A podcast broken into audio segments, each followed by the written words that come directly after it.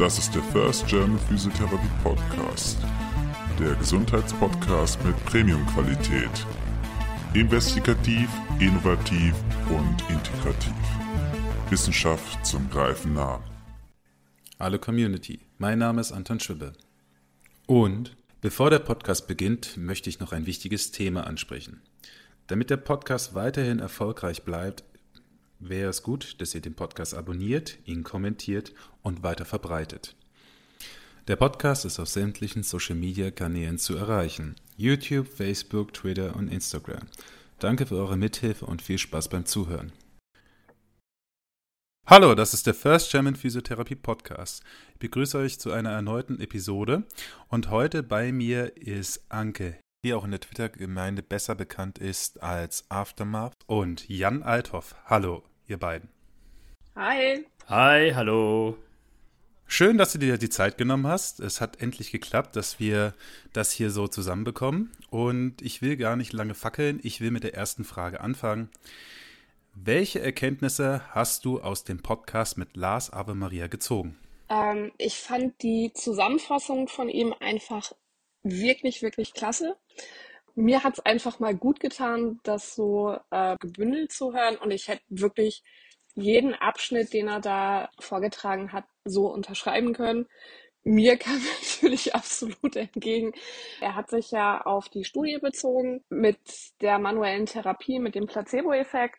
Er hat sich ja unter anderem auf die Studie mit der Lasermaschine bezogen, also mit dem, mit dem Code-Laser und dass im Endeffekt die Ergebnisse der Manipulation und der Mobilisation sogar überlegen waren. Das war für mich natürlich ein inneres Zuckerschlecken. Also ich bin ja bekanntermaßen kein Fan von der Fee. Ach, es war einfach nochmal schön, das so zusammengefasst zu hören. Also es hat dich dann bestätigt. Ja, absolut. Natürlich hören wir auch noch deine Meinung, weil wir haben ja auch schon ein Vorgespräch gehabt und haben dann auch schon festgestellt, dass wir relativ viele Sympathien haben. Aber es geht ja nicht nur darum, um Sympathien, sondern um ähm, Wissensgewinn. Und ähm, ich denke, das hast du schön gesagt. Also der Pod, du redest ja von unserem Podcast, den wir mit Lars Ave Maria gemacht haben. Du redest davon, dass dort die MT-Studie quasi einen Placebo-Effekt halt äh, als Kontrollstudie hatte und dass am Schluss von der Untersuchung herausgekommen ist, dass alle Effekte gleich sind. Nee, der Placebo-Effekt hat gewonnen. Das war ja der Witz. Also der Placebo war ja, das Placebo war ja viermal so stark wie die beiden Interventionen. Und der Cold Laser, also man kann ja über die, die Lasertherapie ja sogar noch halten, was man will, der war ja noch nicht mal eingesteckt. Das war ja der Witz an der ganzen Studie. Das, das, also es war einfach nur eine Attrappe da. Kommen wir dann einfach zur nächsten Frage. Hands-on Voodoo-Therapien. Haben Therapeuten in Deutschland ein Reflexionsproblem? Ja, haben sie. Lars Ave Maria hatte das auch angesprochen. Also es fehlt das selbstkritische Denken. Es fehlt ganz, ganz häufig die Bereitschaft, an eine Fragestellung so heranzugehen, dass man etwas widerlegen möchte. Wir erleben auch ganz, ganz oft in den Studiendesigns, dass man von vornherein eigentlich probiert, nur das, was man möchte, zu bestätigen. Es fehlen quasi wirklich die Basics hier, was das wissenschaftliche Arbeiten angeht, ein vernünftiger Studienaufbau. Wir haben, ja, abgesehen davon, dass natürlich auch eigentlich so die Fachsprache Englisch sein sollte, wo es so ein bisschen hapert. Man nimmt halt, was man mal gelernt hat und das reicht auch und wer halt hat recht, man bleibt auf seinem Standpunkt und warum sollte man sich überprüfen? Also ja. Das heißt, da könnte man jetzt die Frage anschließen, siehst du Mängel oder gibt es Potenzial in der deutschen Physio-Ausbildung? Sehe seh ich Mängel oder Potenzial? Es gibt ganz, ganz viele Mängel in der Ausbildung. Die Ausbildung müsste eigentlich aus meiner Sicht akademisiert werden, dringend. Es werden in der Ausbildung immer noch Inhalte vermittelt, die aus dem zum Teil 19. Jahrhundert stammen. Ich glaube, wenn ich jetzt anfange mit den Zertifikatspositionen, kriegen wir diesen Podcast, glaube ich, nie fertig. Wir sind halt gezwungen, durch den Heilmittelkatalog alte Inhalte in, in der Ausbildung zu vermitteln. Dadurch kommt es automatisch zu Mängeln und es fehlt halt einfach, es fehlen die wissenschaftlichen Basics, weil die Leute es halt auch nicht lernen. Was denkst du dann in diesem Zusammenhang über den Fachkräftemangel? Über den ja alle im Moment reden? Aus meiner Sicht haben wir in Deutschland eigentlich keinen Fachkräftemangel, also nicht, nicht zahlenmäßig. Es ist ein komplettes Systemproblem. Es ist so, dass die Ärzte gezwungen sind, das zu verschreiben, was im Heilmittelkatalog drinsteht, egal ob es fachlich eigentlich schon längst überholt ist. Dann geht das Ganze an Therapeuten, die eben nicht wirklich genötigt oder gezwungen sind, sich weiterzubilden, beziehungsweise sich evidenzbasiert weiterzubilden, einer mangelhaften Ausbildung und dann eben Sachen vernachlässigen, wie es in unseren Verträgen steht, dass wenn ein Patient gesund ist, man das Rezept halt auch nach drei Malen abbricht. Äh, die ziehen dann ihren Stiefel durch, also sechsmal ist aufgeschrieben worden, dann behandeln sie den Patienten sechsmal, knallen sich damit ihre eigenen Termine voll und irgendwie scheint es ja für einige Kollegen auch eine Auszeichnung zu sein, möglichst viele Dauerpatienten zu haben, statt den Patienten wirklich gesund zu machen. Da haben wir halt, glaube, das hatte Lars auch noch angesprochen. Es ist halt immer so die Suche nach dem, ja, es wird halt mal geguckt, so gibt's da irgendwie so einen Quick Fix, was man vielleicht mal probieren kann. Ich sag mal irgendwie einen Griff, dann fühlt der Patient sich dann auch manchmal kurz besser. Da gibt's das berühmte, ich renk mal eben ein Prinzip. Aber das hilft dem Patienten ja auf Dauer nicht. Die kommen dann ja immer wieder um das nochmal so ein bisschen rückwirkend zu beschreiben, aufgrund der fehlenden Reflexionsfähigkeit vieler Therapeuten, die eine mangelnde Ausbildung haben, ihr Ding durchziehen, Patienten übermäßig therapieren, obwohl es gar nicht nötig ist. Das ist sozusagen der Stand der Therapie in Deutschland. Kann man das so sagen? Ja. Du hast ja sehr klare und auch ja sehr deutliche Worte gefunden. Was passiert, wenn du sowas in den sozialen Medien sagst? Ich bin ja hauptsächlich eigentlich durch meinen Twitter-Handle auch bei den Physios bekannt und verbreite da ja gerne meine Meinung. Das sorgt regelmäßig für Beleidigungen und Beschimpfungen. Aber das ist ja eigentlich ein trauriges Bild, weil wir sind doch eigentlich ein sozialer Beruf. Das bedeutet für mich auch, dass man darauf schaut, wie man mit anderen umgeht. Und ich denke, Beleidigung ist ja eigentlich kein adäquates Mittel, um jemanden deutlich zu machen, dass man mit seiner Meinung nicht einverstanden ist. Es ist halt so, entweder ist man bereit zu akzeptieren, dass man mal etwas gelernt hat, was überholt ist. Und äh, da schließe ich mich ja zum Beispiel überhaupt nicht aus. Ich habe in meiner Ausbildung so gut wie jeden Bandscheibenvorfall haben wir im Schlingtisch behandelt. Alle in Extensionsbehandlung, hoch und runter. Ich habe manuelle Therapie nach Kaltenborn gelernt. Das wurde auch im Examen geprüft. Ich habe in meiner Ausbildung, glaube ich, mehr Beckenschiefstände diagnostiziert und ISGs also wahrgenommen und ISGs deblockiert, als ich heute zugeben möchte. Aber ich breche mir halt keinen Zacken aus der Krone zu sagen, okay, ich wusste es in dem Moment ja nicht besser, es wurde mir so beigebracht. Es war der Quick Fix in dem Moment. Man dachte, geil, boah, super, ich gehe da rein und ja, und entweder ist man halt bereit, dann mal eine Studie zu lesen, ein Buch in die Hand zu nehmen und festzustellen, ah, ist das dumm, was du da gemacht hast? Und kommt da mit seinem Ego drauf klar oder halt nicht. Aber das ist schon eine recht harte Bewertung. Also dumm ist man ja in dem Fall nicht, sondern ich denke, du hast, du hast es ja mit bestem Wissen und Gewissen hast du das ja angewendet und man hat dir dieses Wissen einfach vermittelt in dem Moment. Also das ist ja, wie du schon gesagt hast, die Ausbildung ist nicht international irgendwie nach Standards ausgerichtet. Das heißt, es blieben dir ja auch nicht die Möglichkeiten, das selbst zu recherchieren. Klar, heutzutage ist mit dem Internet alles ein bisschen einfacher. Man kommt leichter an die Möglichkeiten ran. Auch mit sozialen Medien kommt man leichter ran.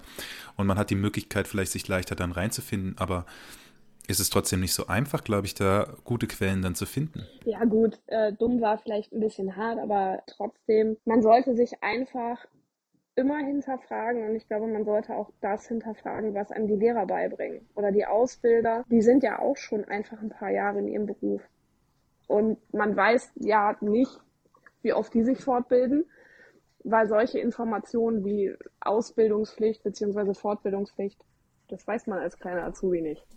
Das lernt man dann später, wenn man selbstständig ist viele Kollegen verschmelzen ja auch so mit ihren Techniken oder die Techniken werden einfach so zu einem Teil ihrer Persönlichkeit oder ja, fast so eine Art Religion, an die glaubt man dann halt. Und vielleicht ist das ja auch so ein Grund, ähm, warum es so schwer ist, dagegen anzureden oder warum du dich auch so angehen lassen musst in, in, in sozialen Medien. Als wir den, den MT-Podcast gemacht haben, beide Jan, hatten wir ja danach auch, glaube ich, rechte Diskussionen. Kannst du dich noch daran erinnern? Ja. Und das waren, das waren jetzt nicht nur, nicht nur Einhörner, die dann mit Rosenblättern um sich geworfen haben. Ne? Das Lars hatte das auch im Gespräch mit euch gesagt, also dass es ja im Prinzip darauf kommt, was wir tun, statt äh, wer wir sind. Also dieses, diese Bezeichnung nach, ich bin Manualtherapeut oder das ist ein Dry Needler oder sonst was. Wir sind Physiotherapeuten und das sollte wichtig sein und nicht irgendwelche lustigen Spezifikationen, die wir uns da selber aussuchen oder erdenken oder. Weißt du, ich habe ich hab ja früher auch mal gesagt, ich bin Boba-Therapeut oder ich bin Brügger-Therapeut oder, ne? Ich glaube, jeder hat das mal so gemacht, weil du denkst halt, jetzt, jetzt ist es das. Oder das, das definiert mich jetzt. Und da habe ich jetzt ja auch viel Geld und viel Zeit investiert und, und Mühe reingesteckt und äh, bin irgendwo hingefahren, ne? Und jetzt bin ich das doch. Und darum glaube ich, dass es so schwer, das dann zu hinterfragen. Ich gebe dir völlig recht und, und Lars hat es eigentlich perfekt auf den Punkt gebracht. Es geht darum, wer wir sind. Techniken als, äh, als Ideologie, ist das ein Religionsersatz? Ja, klar. Ich meine, das hatten wir im Prinzip, glaube ich, vorhin sogar auch schon mal ein bisschen angesprochen. Ich glaube, im Endeffekt ging es darum, mit äh, den Techniken als Ideologie und Religionsersatz, dass man ja im Prinzip einfach versucht, mit egal, mit total, auch mit total schlechten Studien einfach versucht, die Wirksamkeit von unwirksamen Methoden zu belegen. Ja, anstelle zu versuchen, etwas in Frage zu stellen, äh, wird versucht, irgendwie einen Beleg für etwas zu finden. Das muss doch jetzt irgendwie zu belegen sein. Wenn wir das ein bisschen hinbiegen hier und da und was weglassen, dann passt das doch. Aber machen wir das nicht auch? Also ich meine jetzt mal so, also ich, du, Jan und Anke, mach, mach, macht ihr das nicht? Doch, natürlich. Wär, also es, aus meiner Sicht wäre es total fatal zu behaupten, dass man fehlerfrei ist oder keine Vorurteile hat. Weil ich weiß zum Beispiel, dass ich extreme Vorurteile gegen die manuelle Therapie habe ähm, wie gesagt, ich habe Kaltenborn gemacht, ich habe danach äh, mir Maitland nochmal angeguckt. Und nein, ich habe die Zu Zulassung für die Kassenpatienten dann nicht mehr gemacht. Ich habe mir die Kurse angeguckt, habe dann gesagt, echt, auf gar keinen Fall. Den Quatsch mache ich nicht mit. Ich weiß, dass ich da meine Probleme habe, was aber einmal bedingt ist durch die äh, durch das Dogmatische von dem System, teilweise eben von den fehlerhaften physiologischen Erklärungen, aber eben manchmal auch bedingt durch die Kollegen, die sich dann hinstellen und sagen, ich bin Manualtherapeut und diese Probleme lassen sich nur manualtherapeutisch lösen. Und ich denke mir, nö, Quatsch. Denke ich mir auch. Aber kann es nicht sein, dass es das ist, was Sie in diesen Kursen dann ja auch erfahren und erzählt bekommen haben, immer wieder? bis sie davon auch tatsächlich durchdrungen sind und das glauben? Ich hoffe für sie, dass sie zumindest davon überzeugt sind in dem Moment. So ein bisschen. Also es wäre es wär noch schlimmer, wenn sie den Quatsch noch nicht mal selber glauben. Ja, und das, das frage ich mich tatsächlich oft, ob das so ist. Jetzt mache ich ein bisschen Werbung für den anderen Podcast hier, nicht für uns, sondern das ist der Backpain Podcast mit Adam Meankins und ähm, Mark Laslett. Ich bin so ein kleines, ich bin da so ein kleines Fangirl. Ich finde die Werbung voll super. Ich wollte auf jeden Fall weiter erzählen und zwar, da geht es äh, um die Geschichte von Adam Meankins, wie er seinen Rückenschmerz erlebt hat. Und Mark Laslett ist ein Manualtherapeut aus Neuseeland, der schon seit über, was weiß ich, 30 Jahre oder 40 Jahre Erfahrung hat in dem Bereich der manuellen Therapie, vor allem er ist McKenzie-Therapeut. Und ähm, es, gab, es gab rechte Diskussionen darum, wie er auch mit seiner, mit seiner Situation am Schluss ja umgegangen ist. Er hat ja, er hat letztendlich total darauf verzichtet, eigentlich sich helfen zu lassen, manualtherapeutisch anschauen zu lassen, sonstiges, sondern hat eigentlich ein komplettes Self-Management von seinem Rückenschmerz gemacht und er wurde dafür recht kritisiert und auch gerade von Mark Laslett. Und auch in dem Fall ein sehr spannender Podcast, wenn es um das Thema geht, wie, wie jemand sich dann hinstellt und sagt, das ist meine Erfahrung, das ist meine Sichtweise, so muss eigentlich behandelt werden. Im Gegenzug zu, ich versuche einfach mal ganz anders zu arbeiten, wie es normalerweise gemacht wird und komme trotzdem äh, erfolgreich durch diese ganze Geschichte durch. Und deswegen ähm, finde ich, passt das auch noch ganz gut jetzt gerade an der Stelle, weil wir, glaube ich, wirklich da so ein bisschen so ein Ego-Problem haben in der Physiotherapie. Absolut. Und wo soll ich unterschreiben? Anke, du betreibst ja jetzt eine Praxis mit einem evidenzbasierten Ansatz. Das heißt, du versuchst das anders zu machen. Ich, ich bin stets bemüht. Ich glaube, das lässt sich am besten noch so sagen.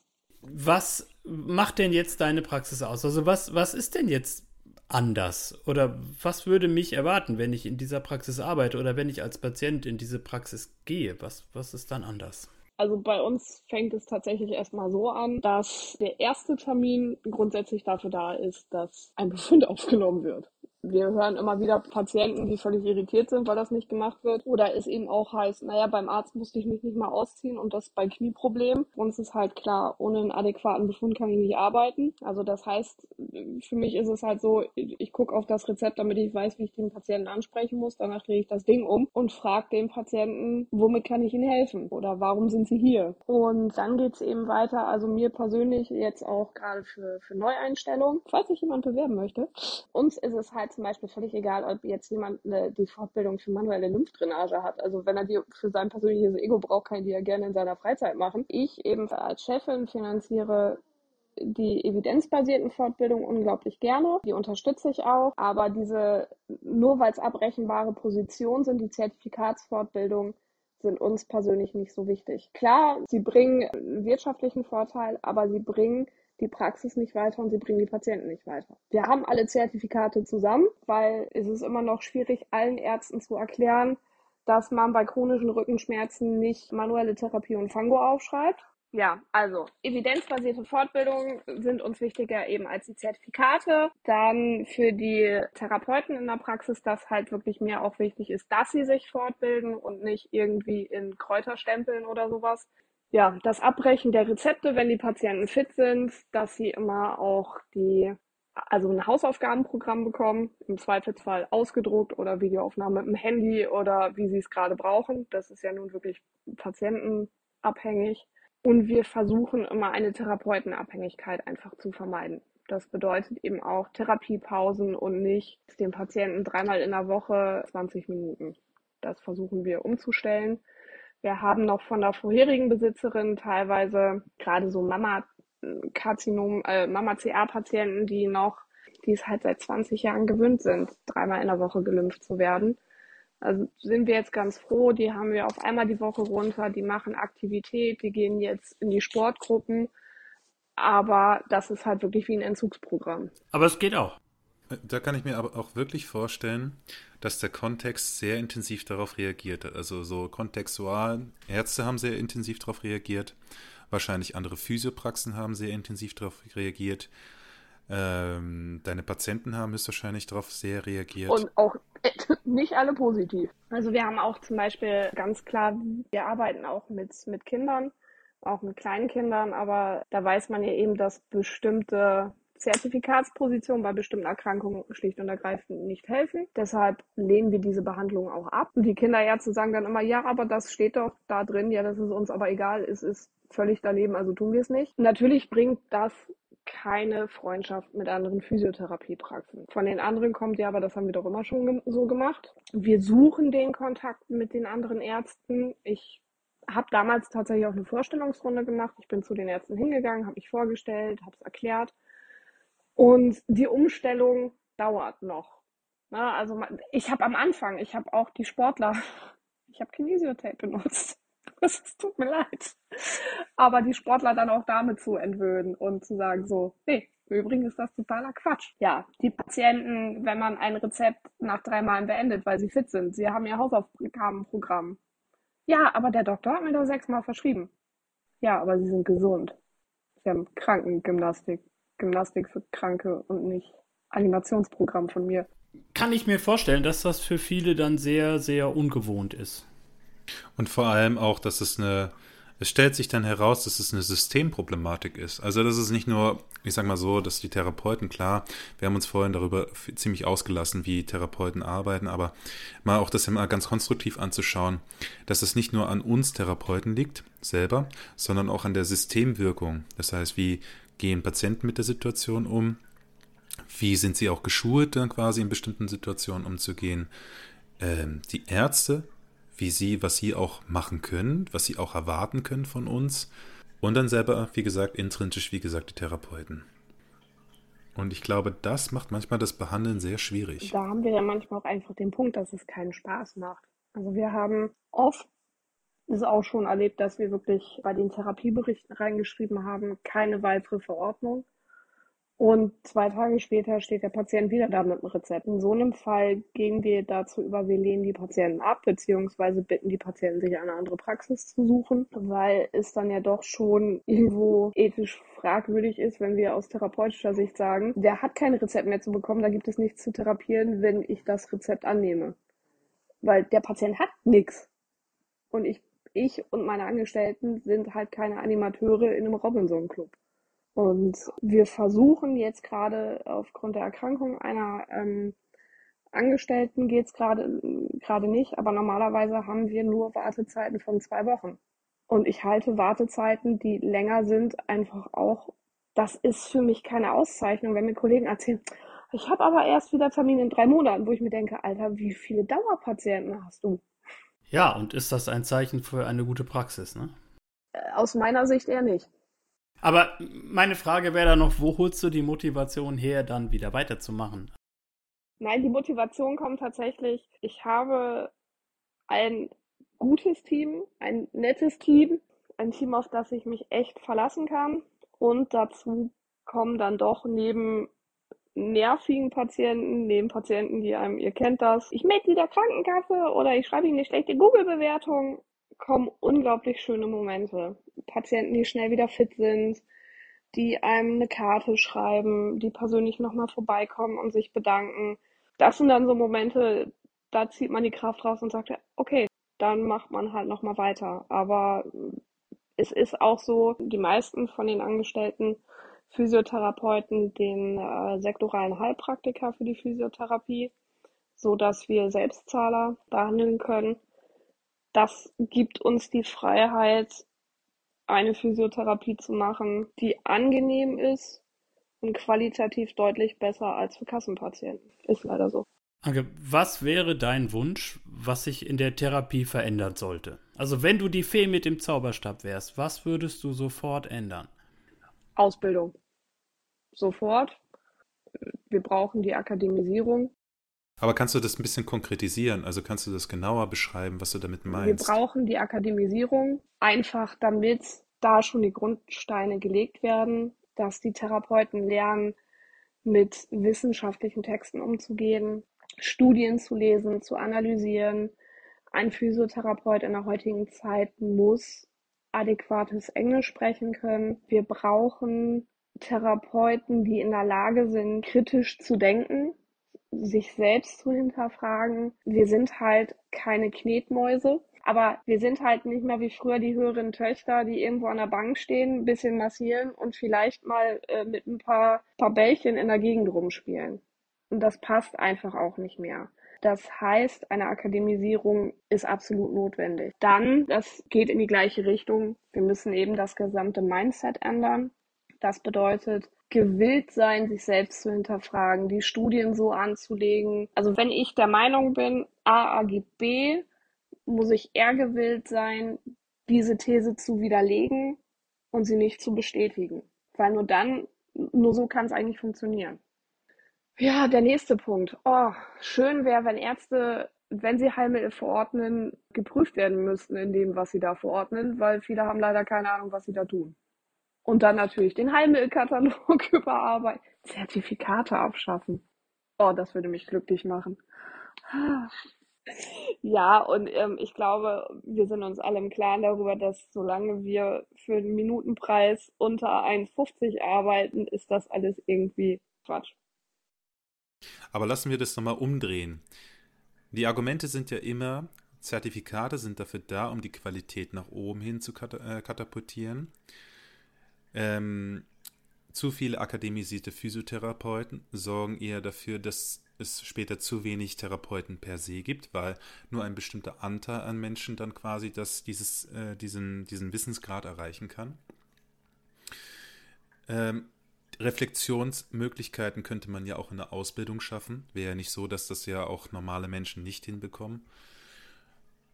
Und dementsprechend ist dann wirklich die Frage, die Akademi mit Akademisierung ist wirklich ein wichtiger Teil, aber dient, glaube ich, dazu, aus uns noch eine bessere Profession zu schaffen. Eine etwas, die höher steht als die andere. Aber kannst du die Kritikpunkte quasi verstehen, die ich meine?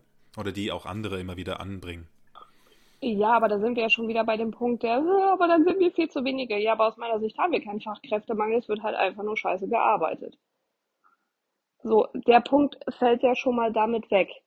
Ähm, dann kommt, ja, die Zertifikate dienen ja dafür, ähm, sicherzustellen, dass wir eine qualitativ bessere, besser gestellt sind. Ja, die Zertifikate sind aber überholt.